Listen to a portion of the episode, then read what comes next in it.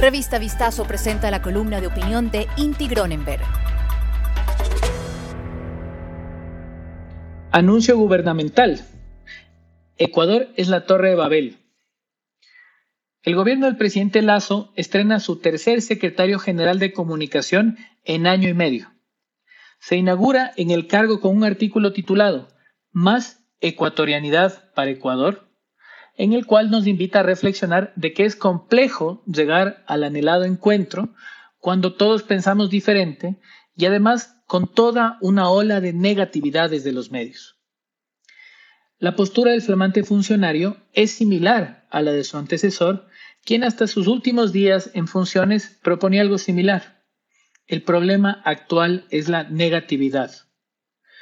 Para dar fe de que en Carondelet están convencidos de aquello, el ministro de Gobierno indicaba la semana pasada que han hecho todo para dar tranquilidad y que lo han conseguido.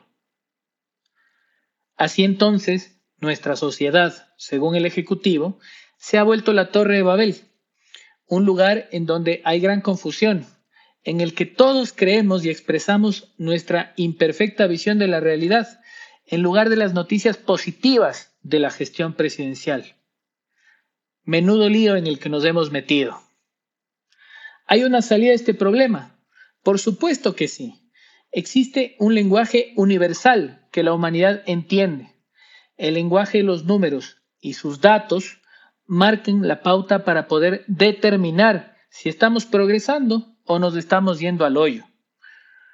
Pongamos dos ejemplos que son de interés nacional.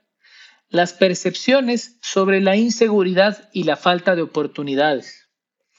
Sobre el primer punto, uno de los indicadores que nos pueden ayudar a reflexionar es la tasa de muertes violentas por cada 100.000 habitantes.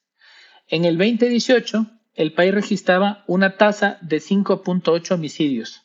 Al 2019 subió a 6.9.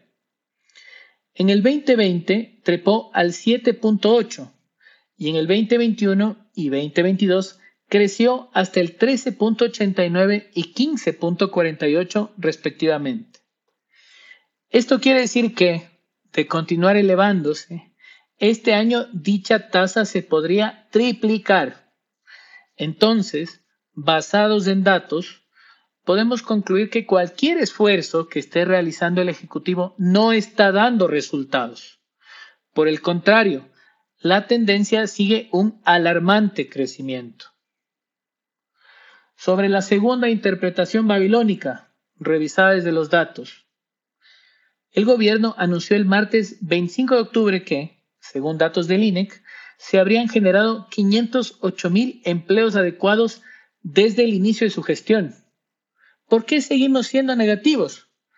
Pues simplemente porque, basados en datos de la Organización Internacional de Trabajo, el Ecuador es uno de los pocos países a nivel regional que todavía no logra recuperar los empleos perdidos durante la pandemia estimados en 700 mil, mientras que otros países lograron esa recuperación el año pasado.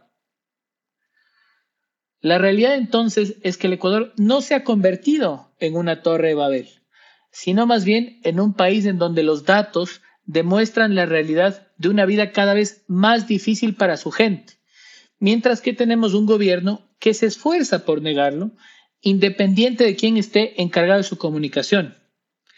El dato mata al relato, como dice una frase popular en la academia. ¿Qué hacer? Sobre la inseguridad, el gobierno debe reconocer que sus estrategias no están funcionando, asesorarse más allá de la burbuja de sus funcionarios y buscar alternativas que demuestren con datos que la grave situación empieza a mejorar. Respecto a la creación de empleos, el gobierno tiene en sus manos la Ley de Emprendimiento e Innovación, además de la Iniciativa de Reactivación Verde para patrocinio de proyectos ambientales de pequeñas empresas, ambas sin reglamentos aprobados por más de un año, a pesar de su enorme potencial. En conclusión, menos relatos y más datos que demuestren su gestión. La gente está cansada de comer cuentos. Escucha todas las columnas de opinión de nuestros articulistas y otros podcasts de Revista Vistazo en nuestros canales de streaming.